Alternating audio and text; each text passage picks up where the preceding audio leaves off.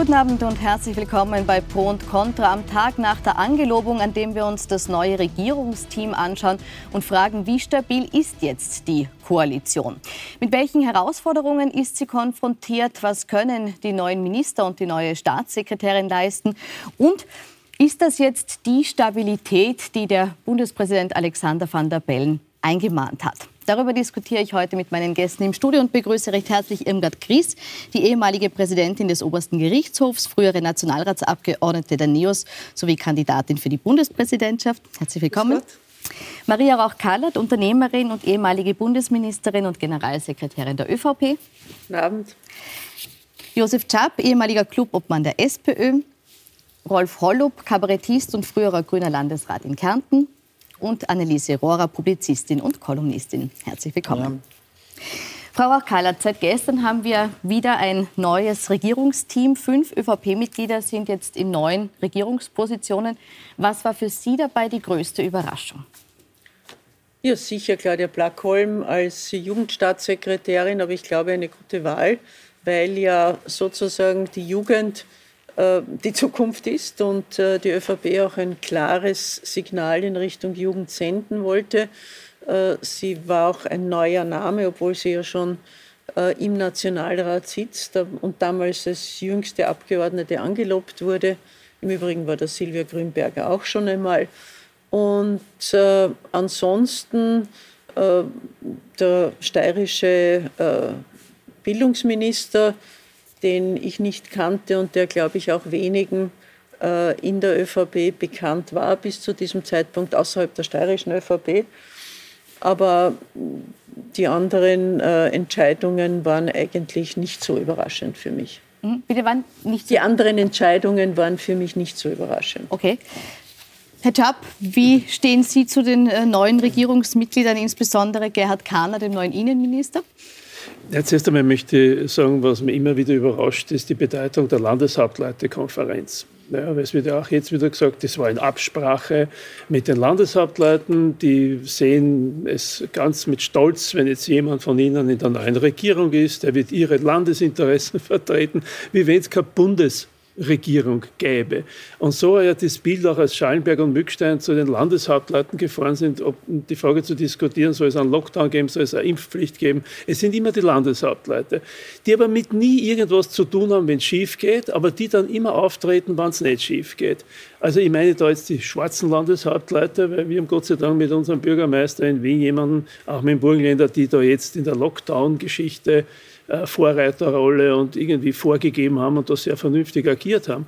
Aber, aber dass die so eine Rolle spielen und dass dann der Hermann Schützenhöfer kommt und äh, sagt, na, jetzt haben wir wieder einen Steirer, kommt der Unirektor dort rein, da gab man, der war gerade im Woodstock äh, bei irgendeinem Konzert, was ihn ehrt. Ja.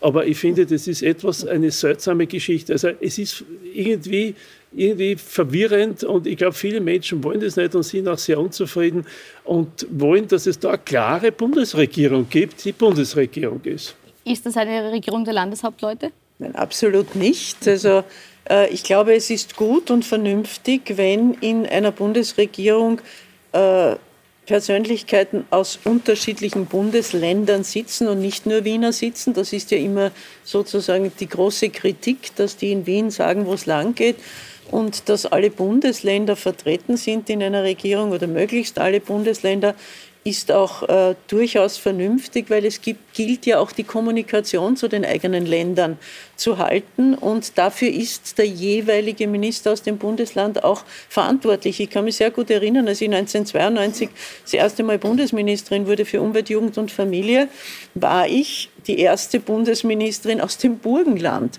und habe auch das Burgenland mitbetreut, auch wenn ich in Wien gewohnt habe, aber meine Mutter ist burgenländische Kroatin. Das hat schon auch für die Menschen eine gewisse Identitätsstiftung, dass da jemand von Ihnen, der aus, dem, aus der Region kommt, auch in Wien in der Bundesregierung sitzt und an den man sich auch oder an die man sich auch wenden kann. Fassmann, aber was sagst du zu Fassmann? Fassmann war eine Entscheidung als Rektor der Universität Wien, äh, als Fachmann. Und äh, das ist sicher auch sein Nachfolgekandidat, der ja auch Rektor ist, eben aus der Steiermark. Und davor war Juliane Bogner-Strauß in einer Bundesregierung, auch als Steirerin, die dann als Landesrätin zurückgegangen ist. Uh, why not? Was spricht dagegen? Frau Rohrer schüttelt schon den Kopf. Naja, ich muss mich, ich muss mich sehr beherrschen. Aber ich, äh, ich verstehe, das sind zwei ähm, langjährige Parteimitglieder, auch dass sie den Ludwig jetzt da hineinbringen, obwohl die ÖVP ja eigentlich das Thema ist. Und die Frau Rauch-Kallert, ich habe größtes Verständnis, kann nicht anders. Ja. Wenn man das aber von außen betrachtet, dann ist man völlig verblüfft äh, über zwei Dinge. Erstens einmal, dass die ÖVP denselben Fehler oder der Vorstand denselben Fehler macht wie bei, äh, beim Wechsel von Spindelecker zum Mitterlehner.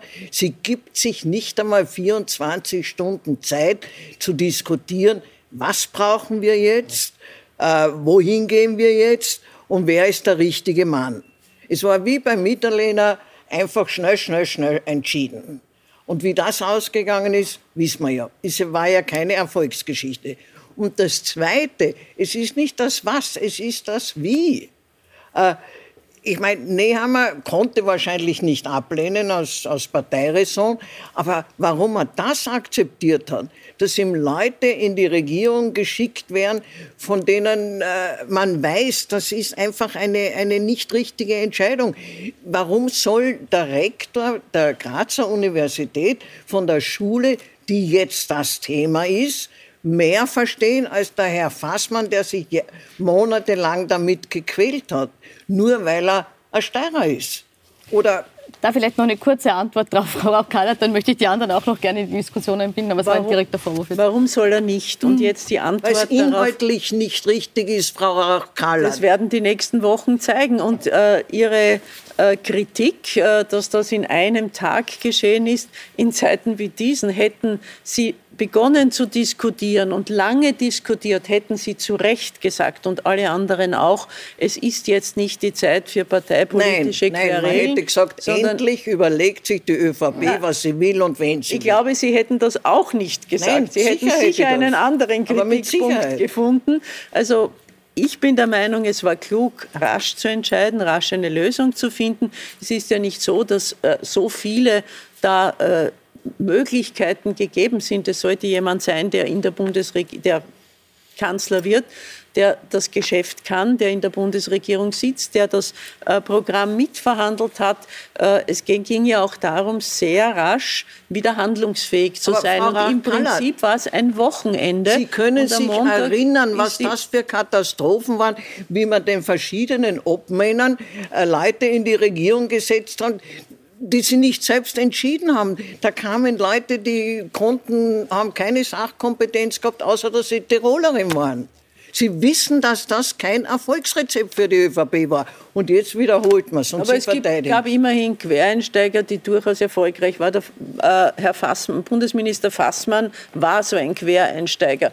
Was hat man ihm alles vorgeworfen? Jetzt weint man ihm nach. Also es ist immer eine Frage äh, auch des Aber ist Schallenberg niemand gewesen? Der Schallenberg, Schallenberg ist herumgeschoben worden. Aber alle haben sich schon aufgeregt, dass der Schallenberg das Geschäft nicht Na, kann. Auch die Medien, aber, aber dass sie nicht mit einer das, Stimme sprechen. Was ist das für ein Respekt vor dem Bundeskanzleramt, wenn da jemand dort kommt, dann darf er dort 52 Tage bleiben, dann wird er weggeschoben, weil es gerade irgendwo hineinpasst und dann kommt der Herr Nehammer. Ich meine, wenn da ein, die, ich denke da vor allem an die jungen Österreicherinnen und Österreicher, was werden sich die denken, wenn mit solchen wichtigen Positionen so umgegangen wird. Und ich finde, dem Schallenberg muss man höchsten Respekt zollen, Absolut. dass er schweigend das auch in Kauf nimmt und wieder zurückgeht zum Außenminister. Aber Schallenberg das ist doch peinlich. hat von vornherein gesagt, es ist nicht seine Lebensentscheidung und schon gar nicht ÖVP-Obmann zu werden. Gut. Trotzdem nochmal jetzt auch die Frage an Frau Gries und Herrn Holm. Schauen wir uns die, die Kandidaten an oder die, die Ministerinnen die und Minister, die wir jetzt in der Regierung haben. Sind Sie mit der Wahl zufrieden? Inneres Kahner, Polaschek, äh, der, der die Bildung übernommen hat und Magnus Brunner bei den Finanzen? Also mir tut es sehr leid, dass der Minister Fassmann ausgeschieden ist. Der hatte sich ja gut eingearbeitet, der kennt das Ganze, der war in der Bildungspolitik jetzt am Schluss sehr gut genau. unterwegs. Das tut mir leid. Ich meine, ich kenne Bolaschek, Bolaschek ist ein Fachmann, aber immerhin, ich verstehe nicht, warum es jetzt den Wechsel braucht, außer man sagt, wir wollen einen Steirer dort haben. Und was Sie gesagt haben, Frau Rauch-Kallert, das stimmt schon, es ist nicht schlecht, wenn die Länder jemanden in der Regierung haben. Aber Landesinteressen und Bundesinteressen sind nicht immer deckungsgleich. Und daher entsteht dann ein Problem, wenn jemand für sein Land streitet und das ist aber für das Gesamtösterreich ist das negativ, das gesamte negativ. Wenn der aber in erster Linie seinem Landeshauptmann verpflichtet ist, na, dann muss er das dort vertreten. Und das, glaube ich, ist ein großer Nachteil für uns. Auch ist ja nicht gesagt, dass jemand, das bezieht sich jetzt nicht auf Wolaschek, aber dass jemand, der aus einem Land kommt, deshalb die nötige Kompetenz mitbringt. Wir haben ja Beispiele in der Vergangenheit gehabt, auch bei Steiermark. Das ist jetzt nicht Polaschek oder bei Tirol oder war immer. Nur weil eben Landeshauptleute sagen, ich will auch jemanden dort haben und das dann auch verkaufen in ihrem Land und sagen, wir haben jetzt wieder jemanden in Wien, als wäre sonst nicht möglich, das zu kommunizieren, was das Land braucht. Also ich halte das schon für ein großes Problem in unserer Politik, dass immer diese eigenen Interessen vor dem Gesamtinteresse stehen. Und das Gesamtinteresse müsste doch jetzt sein, wie kommen wir aus dieser katastrophalen Situation heraus? Und das heißt, die besten Leute in der Regierung. Und das sehe ich nicht. Sind Sie die besten Leute in der Regierung, Herr Hollow? Also ich habe bei meinen Leuten immer Ausschreibungen gemacht ganz wurscht, ob das jetzt äh, politische Mandatare waren oder auch Mitarbeiter und habe unter 500 bis 600 die Besten genommen. Ich würde mir auch wünschen, für jedes Amt den Besten, die Beste, aber wenn man sich überlegt, wir haben neun Bundesländer, wir haben auch Frauenquoten unter Anführungszeichen, die man sich selber gegeben hat und nicht einhält, zu erfüllen. Man muss dann irgendwie schauen, hat man jetzt die äh, Transgender-Quotenfrau aus St. Veit oder hat man aus Völkermarkt jemanden? Das geht sich alles so einfach nicht aus. Und in der Geschwindigkeit und Speed Kills dann noch jemanden zu finden, der die Glaubwürdigkeit hat, hat, dieses Amt auch zu erfüllen. Das ist alles nicht so einfach. Aber das ist ja das Wesen einer Krise, dass die, die in der Krise sind, nicht merken, dass sie in der Krise sind und Entscheidungen treffen und meistens zu schnell treffen. Also auch ein zu schnell. Äh, Frau Kallert, nachdem jetzt jeder sich gedrückt hat, vielleicht wollen Sie noch kommentieren, die, die neuen Minister, die es im Amt gibt. Inneres, äh, gut, äh, Bildung haben wir besprochen, Inneres und Finanzen. Äh, wie stehen Sie zu den neuen Ministern? Also, was bringen die mit, was qualifiziert sie? Kurz. Karner war bereits im Innenministerium als Pressesprecher von äh, äh, Ernst Strasser. Er kennt, bitte? Er, Nachher qualifiziert, sage ich. Nein, nein, nein, nein, nein. Er kennt A, das Haus. Das ist schon einmal kein Nachteil. Äh, er kennt die Agenten eines Innenministers. Er ist ein langjähriger Politiker. Er ist zweiter Landtagspräsident. Also warum soll er diese äh, Funktion nicht tadellos ausfüllen können. Äh, Magnus Brunner ist seit vielen Jahren in der Politik, äh, kennt das politische Geschäft, kann das politische Geschäft, war jetzt war im Wirtschaftsministerium äh, tätig auch und ist jetzt äh, vom Staatssekretariat ins Finanzministerium gekommen. Also ein Thema, das er kennt und das er durchaus auch ausfüllen kann. Also ich halte Karner für eine ganz schlechte Entscheidung. Ich kenne ihn persönlich nicht. Aber allein, dass unter Strasser das Innenministerium auf schwarz umgefärbt wurde, und das glaube ich ist unbestritten, und jetzt kommt wieder ein niederösterreichischer Schwarzer in das Innenministerium, setzt diese Arbeit fort in einem Ressort, das für Österreich ganz wichtig ist. Und das finde ich unsensibel, das finde ich falsch und das finde ich einen katastrophalen Fehler dass er Pressesprecher war, ist nur typisch für die Karrierewege in Österreich, muss man sagen. Jemand ist Journalist, dann kommt, verzeihen Sie, Frau Gora, aber dann kommt er in ein Kabinett, ja, und dann steigt er auf. Das Mindeste ist ein Referatsleiterposten. Vielleicht, wenn der Sektionsleiterposten zu haben ist, wird er Sektionsleiter. Oder er findet sich gar als Minister wieder das beobachten wir in letzter Zeit. Ja, aber umgekehrt regen Sie sich auf, dass die Leute das, das Geschäft nicht können. Ja, aber Und Politik, kann man, ja, aber Politik kann man nicht studieren. Wir wissen, dass Politik, ein Studium der Politikwissenschaft nicht automatisch qualifiziert äh, zum politischen Handeln. Das heißt, Politik muss man Learning by Doing. Das weißt du ganz genauso wie ich. Ja, aber das, das zeigt aber, dass wir momentan eine Mediokratur haben und nicht eine politische Führung, sondern wir haben eine Führung der äh, Pressesprecher, der Führung der PR, ob das im Facebook ist oder auch bei uns genau. im Lande. Ehrlich, und das ist das Hauptproblem. Aber ist das nicht genau. jetzt, wir dann da jetzt ein bisschen abstrakt über Karrieren diskutieren. Entscheidend ist am Ende des Tages, ist er qualifiziert? Ist sie qualifiziert? Was haben sie für Erfahrungen gemacht? Haben sie einen professionellen Zugang und so weiter? Das, was mir etwas äh, was auffällt, ist, ein Ehehammer, Niederösterreich, ÖAP. Kana, Niederösterreich, ÖAP. Was hat der Kana gesagt, wie er bestellt worden ist? Vom Nehammer gesagt, ein alter Freund ein, ich bin von einem alten Freund bestellt. Super. Das ist einfach schon mal, das ist einmal voraus. Ehrlich. Dann Verteidigungsministerium Niederösterreich, Claudia Dahner. Die sämtlichen bewaffneten Einheiten des Landes sind in den Händen Niederösterreichs. Und da ist der Bauernbund. Ich gebe zu, da kann man ein bisschen noch variieren. So. Und die, die, die einzige ist die Hanni Mikleitner, die das wirklich professionell gemacht hat, das muss man sagen. Die ist nicht wie der Hermann Schützenhöfer dann ausgegangen und gesagt, puff, puff, puff, puff, puff, was haben wir da alles durchgesetzt? Da sitzt jetzt der Polasch Check drin und da sitzt der und was heißt steirische Interessen? Heißt es, der ruft dann an in der Regierung und sagt, du hör zu. Da ist das Einstimmigkeitsprinzip in der Bundesregierung. Wir Steirer wollen das nicht und du bist jetzt von meinen Gnaden da drinnen und du sagst jetzt nein. erzähl mir mal, wie das die SPÖ gemacht hat, solange sie in der Regierung war. Wir haben nämlich keine ja Bünde. Ja. Und wir haben wenig Landeshauptleute und die konzentrieren sich auf ihre Länder, weil da haben sie eh genug zu tun. Und, Aber und die mischen ich, sich nicht ein? Nein, die mischen sich schon ein. Aber ich sage dann nur, wenn der Hermann Schützen einfach so rausgeht und so rumklopft, ja, dann finde ich das, das ist interessant. Die Mikleiter macht das anders schweigt und genießt. Die hat einen, einen Gourmetzugang am politischen zu dem Ganzen, sitzt im Hintergrund, oh schweigt und genießt. So, der Stelzer gute und der Haslauer, gute Frau, dass die zwei, gute Frau. du bist ja ein kritischer Mensch. Ja. Genau, dass der Stelzer und der Haslauer überhaupt eine Rolle spielen, nachdem sie die ganze Pandemie-Geschichte da verblasen haben, das finde ich ja ganz besonders, äh, ganz besonders interessant. Was sagt der Stelzer? Also, wir haben jetzt zwei Oberösterreicher drinnen, den Klubbermann Wöginger und dann die Plackholm, die kommt nämlich auch aus Oberösterreich. Da genügst, wenn du irgendwo in einem Dorf geboren worden bist, irrtümlich nach Wien gekommen bist und schon patsch, bist Oberösterreich. Aber du musst jetzt anrufen bei deinem Fürsten. Du musst dann fragen, merkt, was, was, soll ich da drinnen machen oder nicht machen. in den Ländern keine Rolle drum. Nein, aber nein, ich finde, es ist. Nein, so aber darauf Ma ein. Maria Rauchkallert, oder? Wenn ich Lieber sagen darf, Josef wieder Maria. Ja? Lieber Josef Lieber Maria.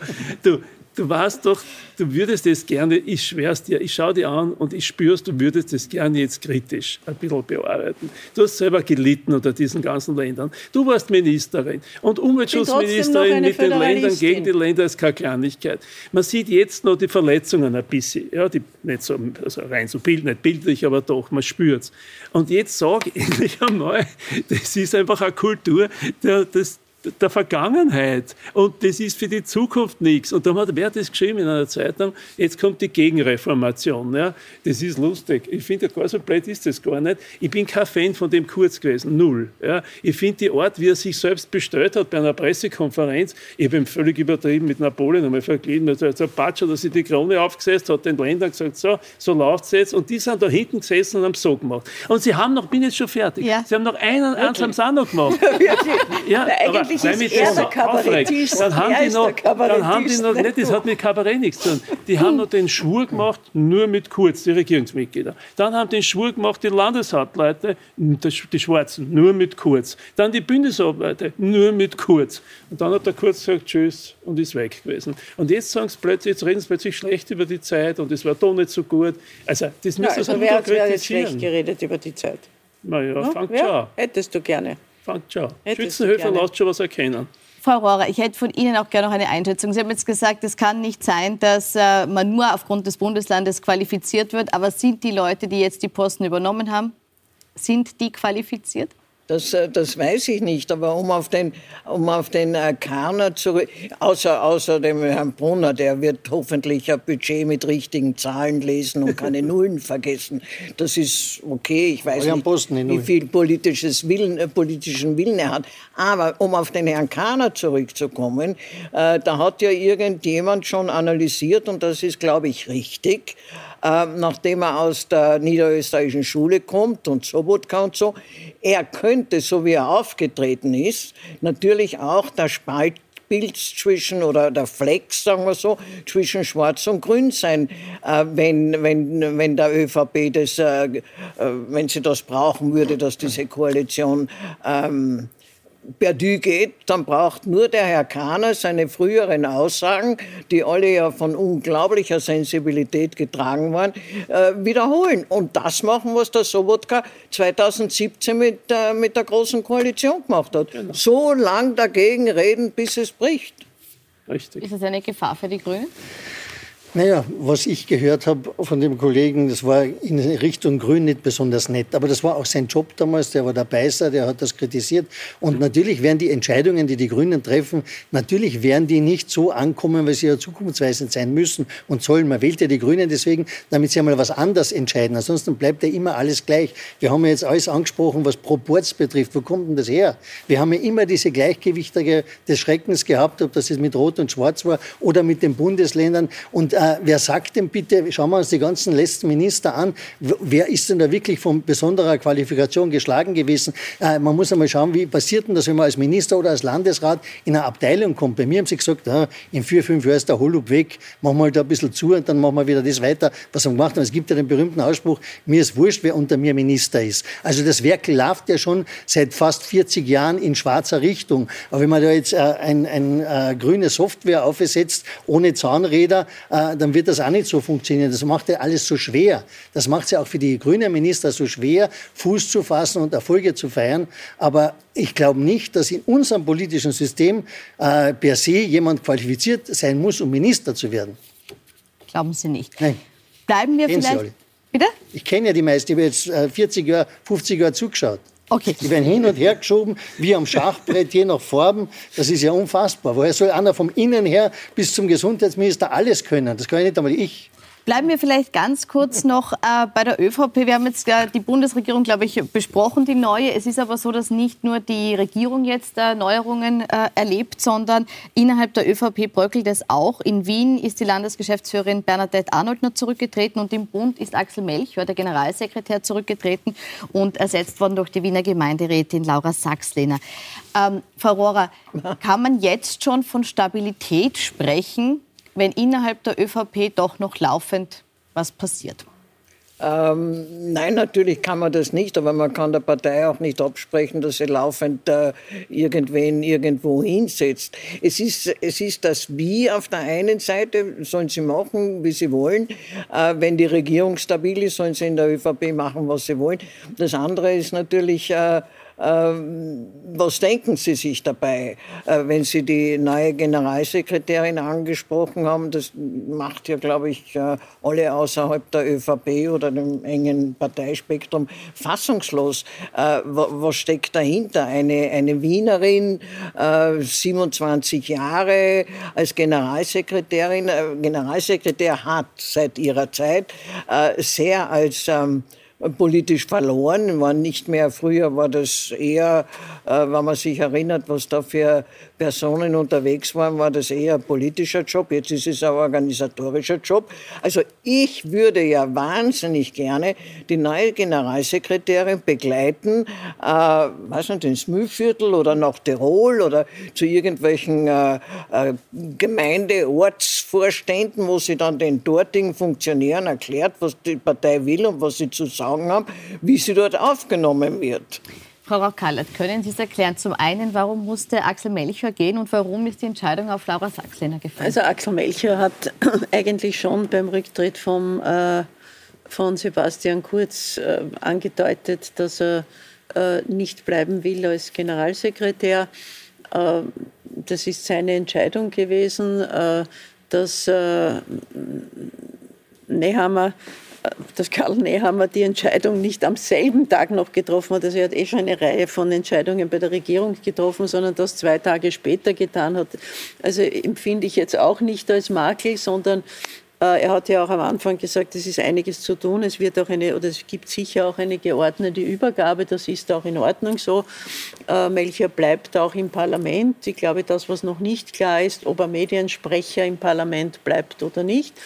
Äh, die Medienagenten, habe ich jetzt äh, vernommen, wandern, äh, bleiben im Bundeskanzleramt, aber wandern äh, zu Susanne Raab als äh, äh, Integrations- und Frauenministerin und weil ja die Jugendagenten zu Claudia Blackholm wandern, Äh, das wird eine Änderung des Bundesministeriengesetzes äh, nach sich ziehen oder vor sich ziehen, bevor das passieren kann und neuerliche Angelobungen. Aber der Herr Bundespräsident kann das ja jetzt schon sehr gut, äh, weil meine Tochter hat mir nämlich gestern gesagt, du bist ja auch viel öfter angelobt. Das stimmt, ich bin einmal angelobt worden ohne Portfolio und dann nach dem Bundesministerium Gesetz innerhalb von weiß nicht, vier Wochen noch einmal angelobt worden.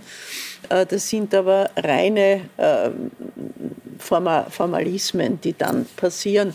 Und äh, dass Karl Nehammer eine junge äh, Frau nimmt, die die Partei interner kennt, weil sie in der jungen ÖVP aktiv war, die wie Sie richtig gesagt haben, Frau Rohrer, in der Zwischenzeit ist das Generalsekretär in einem größeren Maße ein organisatorisches äh, und kein politisches Amt geworden.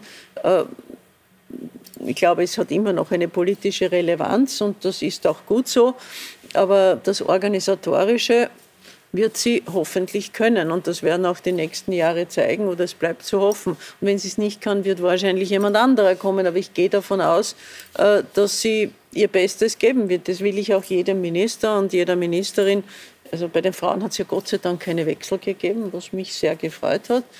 Äh, und äh, daher lassen wir diese Regierung erst einmal arbeiten, lassen wir sie zeigen, was sie können, wie sie die Krise, in der wir auch äh, durch oder vor allem durch Corona stecken, wie sie die in den nächsten Wochen und Monaten bewältigen und wie sie die Arbeit aufnehmen, die ja neben Corona noch notwendig ist, weil wir wissen, in der Pflege ist viel zu tun, wir wissen, bei den Pensionen ist viel zu tun, einiges ist passiert, die Steuerreform wird hoffentlich auch noch vor Weihnachten beschlossen werden können und dann, äh, dann beurteilen wir, wie diese Regierung arbeitet. Mhm zu Personalien noch mal kurz.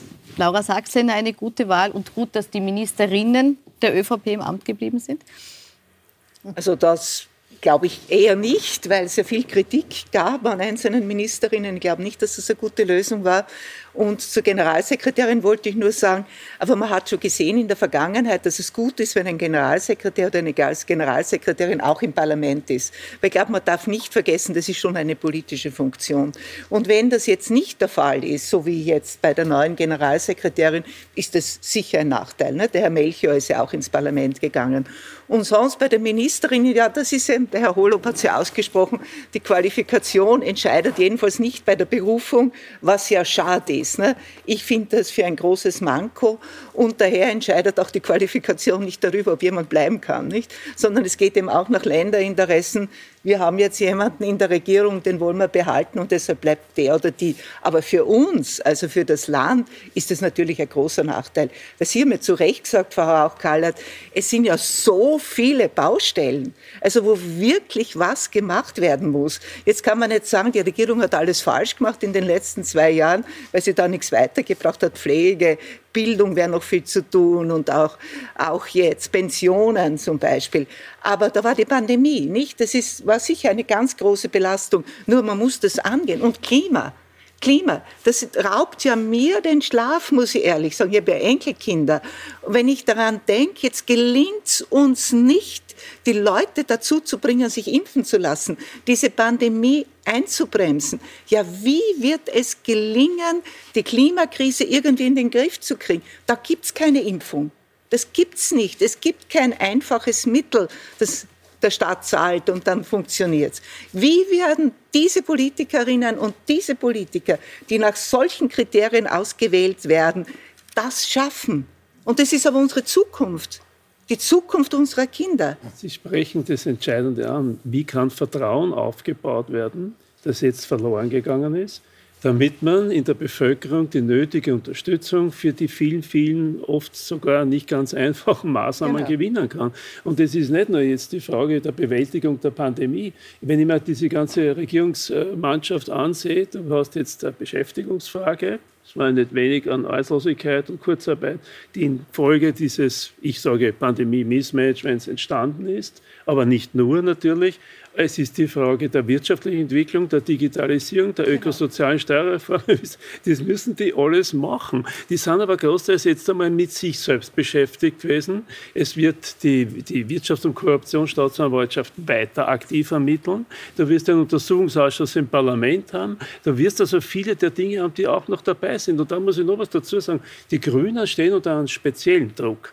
Denn alle werden jetzt sagen, Ihr braucht der ÖVP nur sagen, wenn ihr das, das oder das nicht macht, dann gibt es Neuwahlen. Punkt. Und die, wenn die ÖVP momentan etwas ganz sicher nicht will, dann ist es Neuwahlen. Das ist eh klar. Es gibt auch von uns viele, die es nicht Wer wollen. Weil die sagen, in der Pandemiezeit macht man keine Neuwahlen. Das ist eh klar. Aber sie können sagen, strategisch, taktisch. Ja? Und dann haben sie noch die Gewässler, die ist überhaupt super, finde ich, weil mit dem Lobau-Tunnel hat die sogar geschafft, dass in der ÖVP nostalgische Gefühle der SPÖ gegenüber entstehen. Ich hätte mir das gar nicht gedacht. Ja? Aber die hat es geschafft. Mehr zu, den, mehr zu den Grünen, die Sie schon angesprochen haben, was diese Regierungsumbildung für Sie bedeutet und auch welche Herausforderungen eben auf diese Regierung jetzt warten, besprechen wir nach einer kurzen Pause. Wir sind gleich wieder für Sie da.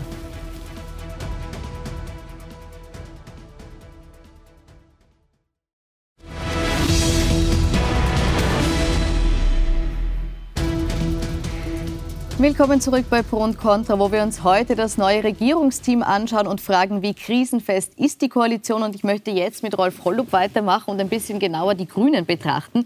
Die grüne Klubobfrau Sigrid Maurer hat ja gesagt, dass die Grünen nun als Garant für Stabilität in dieser Koalition äh, gelten. Sehen Sie das auch so, auch vor dem Hintergrund, dass ja auch der grüne Gesundheitsminister Wolfgang Mückstein immer wieder ein bisschen als angezählt galt? Also wer hätte sich gedacht, dass die Grünen einmal der Grundstein für Stabilität sind in allen möglichen Konstellationen, weil immer wenn es mit den Grünen äh, irgendwo eine Koalition gibt, und da sagt, passt auf mit den Grünen, das ist nur eine Stimme und die werden euch umfallen und die werden das und das mal. In Wirklichkeit haben die Grünen eigentlich bis jetzt, klopf, klopf, immer gehalten. Äh, dass der Kollege Mückstein nicht ganz so politisch professionell ist, das mag nicht immer nur ein Nachteil sein. Man, man sieht eh, wenn er gebrieft wird, dass er gewisse Sachen dann zu oft verstanden hat oder auch anders, aber er ist immer noch sich selber verpflichtet und seinem Eid. Und ich glaube, wenn er nach eigenen Gewissen entscheiden könnte, wäre der Lockdown schon viel früher gekommen. Das Problem ist natürlich, wenn man versucht, einen Kompromiss zwischen Ja und Nein zu machen, dann entsteht vielleicht, und das dauert drei, vier Wochen, und damit haben wir schon den Ballerwatsch da gehabt. Ich glaube, er ist gut so, er muss nur ein bisschen mehr Selbstvertrauen haben. Der Verfassungsrechtler Mayer hat gemeint, er kann als Gesundheitsminister viel mehr machen, als er jetzt macht. Er könnte sich viel mehr zutrauen und das würde auch rechtlich halten. Und er muss nur sich selber und dem Volk verpflichtet sein und der Gesundheit und dann wird das schon funktionieren. Ansonsten haben wir tolle Leute, Frau Sadic, aber auch die Gewesler Leonore, sei gegrüßt von da, super gemacht richtiger Zeitpunkt und endlich einmal eine, eine zukunftsträchtige Entscheidung getroffen. Klatschen Sie da mit? Die beiden aus den Regierungsparteien gehen nicht runter von ihrer Propagandaschiene, aber sei es geschenkt. Äh, Folgendes, Mückstein. Äh, Sie haben da lange über die Kompetenz und, und Qualifikation von Ministern äh, geredet. Das Problem ist ja folgendes, wir hatten das ja auch schon. Mückstein ist ein Arzt. Ja? Aber er ist kein Politiker. Wir hatten den, den Außerwinkler, der zwar Arzt und Politiker war, aber nicht also sehr realisiert hat. Das ist in meiner Betrachtung grundfalsch. Äh, es muss die Quali dieser Schrei nach Qualifikation. Das Problem ist, und das hat sich verändert, dass sich die in den Ministerien äh, die äh, Geschichten verlagert haben vom Berufsbeamtentum, von den, von den äh, qualifizierten und, und gestandenen Sektionschefs in die Kabinette.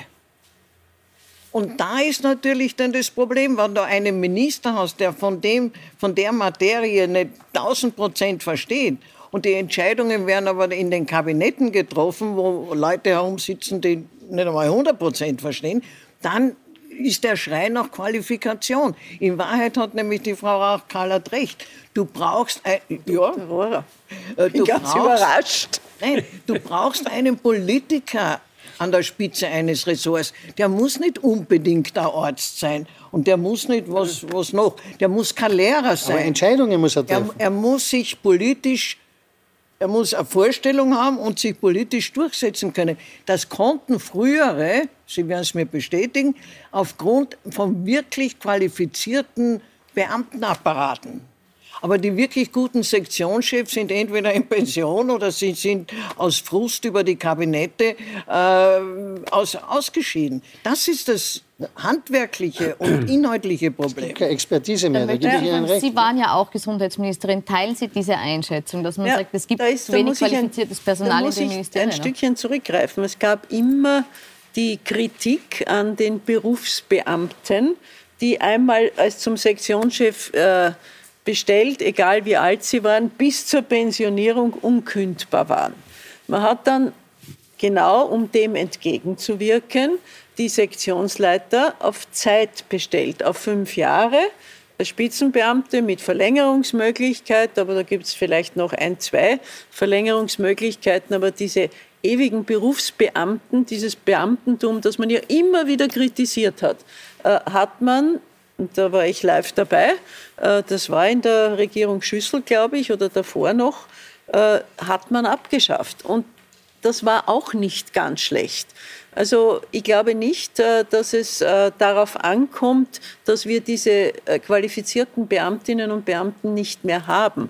Wichtig ist, dass die Kabinette auch auf die qualifizierten Beamten und Beamtinnen zugreifen und nicht über sie hinweg regieren. Ich glaube, das ist das Entscheidende und ich glaube, es ist auch wichtig, dass man äh, Beamte und Beamtinnen auf Zeit, also in Spitzenfunktionen auf Zeit bestellt und dass die automatische Pragmatisierung, die man ja auch immer wieder kritisiert hat, die gibt es jetzt in ganz wenigen Fällen nur mehr im Justizministerium, wo die Unabhängigkeit gewährleistet sein muss, im diplomatischen Dienst, wo es ja außerordentliche und äh, bevollmächtigte Minister und Bevollmächtigte sind. Äh, dort hat das Sinn, aber ansonsten hat man ja die Pragmatisierung meines Erachtens gut äh, klugerweise abgeschafft. Da bin ich Ihrer Meinung. Nur, nur einen Satz. Ja. Da bin ich völlig Ihrer Meinung mit dieser Befristung. Ja. Aber was man ja gemacht hat und die Installation der Generalsekretäre äh, ist ja ein weiterer Schritt. Man hat einfach, man hat diese die Qualifizierungen und die Kompetenz, die im Beamtenapparat ist, ob pragmatisiert oder nicht, die hat man einfach gekappt. Die hat man parteipolitisch gekappt durch die, durch die Kabinette und durch die Generalsekretäre. Äh, fast wie immer Ihrer Meinung. Also der Sündenfall war die Einführung der Generalsekretäre. Das ist der absolute Sündenfall. Das kommt einer einer, einer, einer völligen auf Nullstellung der, der, der, qualifizierten Beamten und Spitzenbeamten gleich. Und es ist in Wahrheit natürlich auch ein Hebel für den jeweiligen Bundeskanzler, der im Gegensatz zum deutschen Bundeskanzler kein äh, keine Kompetenz hat, um den Ministern was anzuschaffen, ist es auf diese Art und Weise, wird dann versucht zu bestimmen, was in den Ressorts passiert.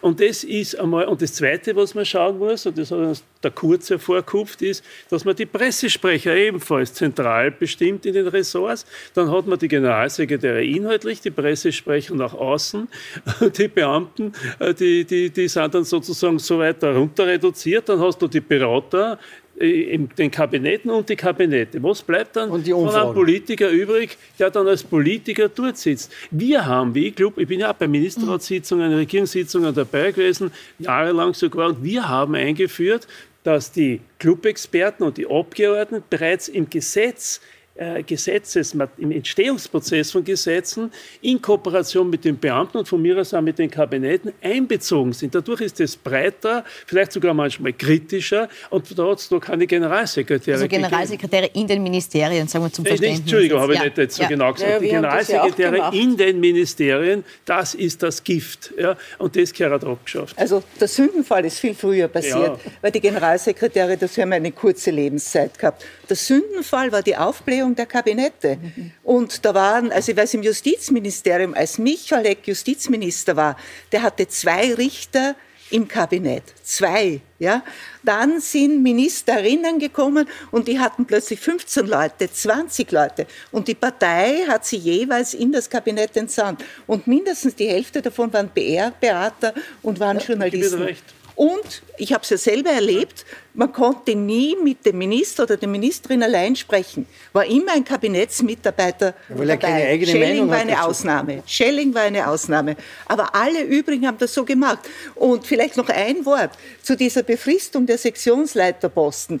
Als man das eingeführt hat, hat man gesagt, man wird das evaluieren. Man hat es bis heute nicht evaluiert. Ich halte es für extrem negativ, weil dieses Berufsbeamtentum, also Beamte, die sich wirklich ganz dem Staat verpflichtet fühlen, die loyal sind, die hat man damit gekappt. Weil die, die sehen jetzt, wie man Karriere macht über die Partei, über ein Kabinett und das ist frustrierend und demotivierend. Also man hat das Kind mit dem Bad Vor allem, du löst ja kein damals. Problem mit Pressesprechern. Mit Kommunikationsexperten. Unser Problem ist im Moment, dass wir viel zu viel Kommunikation haben. Im Facebook, im Internet wird pausenlos kommuniziert und lauter Blödsinn wird kommuniziert. Wie soll ich eine Expertise äh, bekommen? Ich bin in mein Büro gegangen, habe Spaß aber gesagt, liebe Kinder, sagt mir meine Meinung. Aber dann hole ich mir von der, die Expertise vom Fachbeamten A und B und dann bilde ich mir eine Meinung und dann kann ich ein Problem lösen, wie der Sir Karl Popper sagt, alles Leben ist Problem lösen. Aber nicht, wenn ich eine Umfrage mache, wenn, ich, wenn sich alle Politiker vor dem Volk fürchten. Und das tun sie die ganze Zeit. Man, ihr könnt mich nicht wählen. Ja, eh, jetzt haben sie nicht einmal die geringste Lust mehr, die Politiker zu wählen. Und trotzdem müssen die Politiker die Probleme lösen. Da müssen sie die Wahrheit sagen. Und nicht das, was sie glauben, was die Leute hören wollen. Wie ein Arzt, der sagt, was hätten sie denn gern? Der muss eine Krankheit heilen. Herr Holub, Stich, Stichwort Kommunikation möchte ich kurz aufgreifen, weil wir über Mückstein gesprochen haben. Es gab gestern ein Interview in der ZIP 2, wo er sehr zurückhaltend war, sehr wenig gesagt hat. Und äh, die Frage, die so ein bisschen danach im Raum stand, ist, äh, warum dieser Auftritt mit wenig äh, Antworten zu den gestellten Fragen. Ist man da dem, der, der gemeinsamen Kommunikation mit dem Koalitionspartner, also jetzt mit dem neuen äh, Kanzler Karl Nehammer, noch mal mehr verpflichtet? Unterliegt man noch mal stärker einer Message Control oder ist das eher dem geschuldet, dass man auch äh, überparteilich mit NEOS und SPÖ eine Lösung finden will, bevor man Ich sage es jetzt aus meiner Erfahrung, wenn ich so ein Interview habe, dann werde ich gebrieft von zwei Pressesprechern. Die sagen dann, was ist Parteimeinung, was ist Koalitionsmeinung, was darf man sagen, was darf man nicht sagen, was hat jetzt der Bundespräsident gesagt, der ist auch nicht unbedeutend, was darf ich jetzt nicht sagen. Bitte sagt nichts, was ihr nicht halten könnt. ne? Ja, der also Profi- ich, ich nehme mal an, dass der Kollege Mückstein hat nichts gesagt, was er nicht halten konnte, aber er hat auf die Fragen natürlich nicht so geantwortet, wie wir als Schüler gewohnt waren, auf die Fragen zu antworten. Das ist das Problem der Kommunikation, dass man oft einmal mehr kaputt macht, als man gut macht. Aber das muss man auch lernen. Es geht um die innere Kommunikation. Wenn ich in so ein Interview gehe,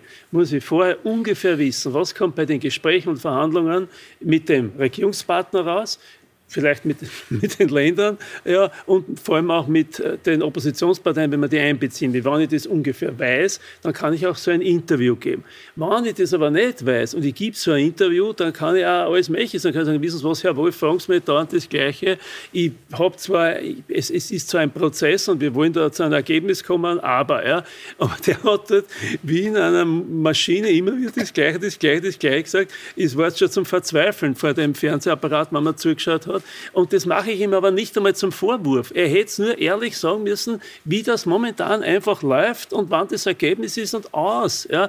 Und äh, der Armin Wolf ist natürlich auch nicht der, dann persönlich wird und dann halt dann nachfragt. Aber im Endeffekt, ja, man kennt das mit dem Mückstein überhaupt lang diskutieren, wenn er will, da hat ja der Heinz Meier recht. Ja. Wenn der will, sagt er, das ist jetzt so, lieber Haslauer, und jetzt gibt es bei euch einen, gibt's einen Lockdown und aus. Ja, aber nicht mit dem, äh, mit dem äh, damaligen Bundeskanzler äh, Schallenberg dann ab dem Aachensee hief. Man muss sich das vorstellen. Ich kann mir nicht vorstellen, dass ein Bundeskanzler vorher gesagt hat, wo treffen Sie die Landeshauptleute? Am Aachensee. Na, dann fahren wir da schnell hin. Also mit dem Gesundheitsminister. Hat Ja. bei der Hotel Tür. Der ich, ich bin der Aachensee- Bundeskanzler, du kommst nach Wien, ja, und du auch, und aus. Ja, also das verstehe ich nicht. Der Aachensee liegt etwas weiter zurück. Ich möchte aber trotzdem dieses Thema Pandemiebekämpfung, das jetzt so das Vorrangigste und Erste ist, das, das für die Regierung immer noch am Tisch liegt, noch mal aufgreifen, Frau Rohrer. Ähm, wird die Regierung jetzt weiter mit alten Rezepten dieser Herausforderung begegnen oder erwarten Sie, dass sich hier auch etwas ändert, dass es vielleicht klarere, schnellere Entscheidungen gibt als bisher? Erstens, was sie wird, weiß ich nicht. Und äh, ich, äh, den Teufel werde ich tun, äh, mir das auszumalen. Ähm, aber was zu erwarten ist eigentlich von, von allen, dass diese Art der Politik, wie man sie in diesem Herbst äh, und auch im Sommer betrieben hat, das können wir nicht machen, weil die Leute gehen nicht mit, äh, dass das ein, ein Ende findet. Weil das wäre das Allerwichtigste, äh, Politik äh, nur zu machen, was akzeptieren die Leute oder was akzeptieren sie ja, nicht. Wie kann, es über, wie kann es aber überzeugen, die Leute, dass sie mitgehen? Das ist doch die entscheidende Frage. Wenn ich als Politiker was durchsetzen will, Reformmehrheiten schaffen will, unangenehme Beschlüsse fassen will, dann muss ich zumindest mir die Frage stellen, habe ich die Chance, in der Bevölkerung dafür äh, Unterstützung zu finden? Wenn ich von Haus aus sage, das mache ich nicht, weil da gehen sie nicht mit und das ist sinnlos, ja, dann sollen sie in der Früh gar nicht aufstehen aus dem Bett ehrlich kommunizieren. Das ist die einzige Chance. Ja. Frau Rauch-Kallert, was ist die einzige Chance? Wenn ich das wüsste, dann äh, könnte ich wahrscheinlich viel Geld damit verdienen, mhm. mit Beratung. Nein, äh, das, äh, ich glaube, dem, äh, das, was wir, glaube ich, in der nächsten Zeit äh, erleben sollten und hoffen zu erleben, ist, äh, dass klare Vorgaben kommen, dass äh, nicht unterschiedliche Botschaften ausgesendet werden und äh, dass möglichst viele überzeugt werden können, sich impfen zu lassen, damit diese Impfpflicht, die ja nur ein Notinstrument ist, aber ich halte es für richtig, dass sie äh, angekündigt wurde und vielleicht doch dadurch einige dazu bewegen wird, sich impfen zu lassen, die sich bisher äh, noch äh, nicht getraut haben oder aus welchen Gründen immer es nicht getan haben. Ich glaube, es wird auch wichtig sein, äh, jetzt wirklich ins Gespräch mit den Vernünftigen unter den Demonstranten zu kommen. Es sind ja nicht nur Chaoten, die da am Samstag marschieren, sondern bin ja manchmal sehr verwundert bei den Interviews, wer da aller mitgeht und sich eigentlich äh, auch vereinnahmen lässt durch äh, diese Rechtsradikalen, durch die Chaoten, die da durchmarschieren. Die wird man nicht ändern. Also die leben das Demonstrieren, die wollen Krawall haben, die wollen Aufsehen erregen. Aber die Vernünftigen äh, unter denen, die auf die Straße gehen, äh, müsste man irgendwie einfangen, sage ich jetzt, oder überzeugen oder äh, mit ihnen ins Gespräch kommen. Wie das möglich sein wird, kann ich Ihnen im Moment nicht sagen, aber dieses Gespräch suchen, und das hat Nehammer angekündigt, er will ins Gespräch kommen. Wie er das schaffen wird, kann ich Ihnen jetzt noch nicht sagen. Mhm. Erwarten oder sehen Sie da richtige Schritte? Also ich hoffe, dass es so eine Informationskampagne gibt und ich hoffe auch, dass man auf die Sorgen der Leute eingeht, vor allem der jungen Frauen zum Beispiel, dass man das ganz konkret anspricht, aber jetzt nicht die Politiker, sondern Leute, denen man das zutraut, dass sie etwas davon verstehen. Auch die verschiedenen Milieus, was jetzt immer migrantische Milieus oder was immer das ist, also in einer anderen Sprache versucht, die Leute zu erreichen. Weil ich glaube schon, es ist auch viel nicht-Information vorhanden. Das muss man einfach probieren. Was ich bei der Kommunikation bisher als besonders negativ empfunden habe, war, dass man gesagt hat, na, an Lockdown können wir nicht machen, die Leute gehen nicht mit, die Leute gehen nicht mit. Na, wenn ich das schon sage, das ist wirklich eine self-fulfilling prophecy. Wenn ich sage, na, die machen das eh nicht. Ne? Da müsste man doch die Situation beschreiben, sagen, was in dieser Situation hilft, auch gegenüberstellen die Einschränkungen, die wir jetzt haben müssen und sagen, was ist die Impfung im Vergleich dazu und versuchen das zu vermitteln. Und was ganz wichtig ist, diesen vielen Falschmeldungen, die da kursieren, auch was die Frau Belakovic verbreitet hat, dass so viele Geimpfte auf den Intensivstationen liegen, weil sie an der Impfung leiden oder durch die Impfung erkrankt sind, dem muss man offensiv entgegentreten. Und es müssen die Leiter von Intensivstationen sein. Das kann nicht der Herr Mückstein oder sonst jemand sein, sondern Leute, die das aus ihrer Tätigkeit wissen. Und es muss eine breit aufgesetzte Kampagne sein. Und da, man muss es jedenfalls probieren, aber das gehört zu dieser Impfpflicht dazu, wenn man die schon macht, weil die verschreckt natürlich viele Leute und dem so muss beginnen aber die Zeitungen bereits in ihren Berichten. Also es werden äh, Verantwortliche aus Intensivstationen zitiert. Das, wird, also das hat schon begonnen, um einmal darzustellen, äh, ja. was sich dort eigentlich abspült mhm. und, und was im Endeffekt das Problem ist. Darum habe ich das ja so verhängnisvoll gefunden gestern, dass der Minister Mückstein auf die Frage, ist bei der Impfpflichtregelung, sind da die Schwangeren jetzt eine ja. Ausnahme oder nicht und sind die Fünfjährigen eine Ausnahme oder nicht. Das ist verhängnisvoll. Also mal abgesehen davon, Extrem kontraproduktiv. Das, das schaue ich mir noch an. Ja wie das überhaupt mit der Impfpflicht laufen wird, wenn wir dann vielleicht 80 oder 85 Prozent Durchimpfungsrate haben oder wenn ein Medikament dann schon am Markt ist, wo man sich gar nicht impfen lassen braucht. Also ich bin da, ich bin da gar nicht überzeugt, dass das wirklich äh, noch äh, kommen wird. Aber jetzt hast du mal eine Debatte und ich finde, die Debatte hat dann einen Sinn, wenn man sieht, was, äh, und das war gestern auch ein Bericht über denjenigen, der sich für dieses äh, Chlor, Chlor-Dings äh, da entschieden hat, anstatt dass, Desinfection. er ist nicht im Spital geblieben, sondern ähnlich wie der Trump ein Desinfektionsmittel geschluckt hat und dann ist er gestorben. Ja. Ich möchte Herr Holub abschließend noch fragen. Man hatte zum äh, Antritt von äh, Gesundheitsminister Mückstein den Eindruck, dass er bereit ist, einen sehr viel härteren Kurs zu fahren, einen strengeren Kurs zu fahren. Den hat er bis jetzt äh, oft nicht durchsetzen können gegen ÖVP-Landeshauptleute oder auch äh, Kanzler, frühere Kanzler. Äh, glauben Sie, dass das sich jetzt ändern wird, dass er ich in der denk, Konstellation Ich denke, es wird sich ändern. Aber ich würde der gesamten Regierung empfehlen, wenn, wenn es interessieren würde, die Regierung, äh, den Druck herauszunehmen. Die, wenn man sich auf die andere Seite switcht, dann spürt man unwahrscheinlichen Druck, sich impfen lassen zu müssen. Und wenn man das nicht will, auch nur als Proposal, dann ärgert man sich jeden Tag, wenn mehr Druck kommt und man in ein Eck hineingedrängt wird, wo man nicht mehr herauskommt. Ich würde den Druck wegnehmen und der Mensch ist ja vernunftbegabt. Man muss ihm die Entscheidungsmöglichkeiten geben. Pass auf, das ist die Wirklichkeit, das sagte der Experte, das sagte der Hausarzt, das sagte der auf der, auf der Intensivstation und das mit dem Benzin in die Venen ist nicht so gut, weil da sterben sie alle, auch wenn man die 500-fache Menge vom äh, Ivermectin nimmt und kein Pferd ist, ist man tot. Also die Sachen, das, die Menschen können sich entscheiden. Entweder sie glauben daran oder sie müssen daran glauben.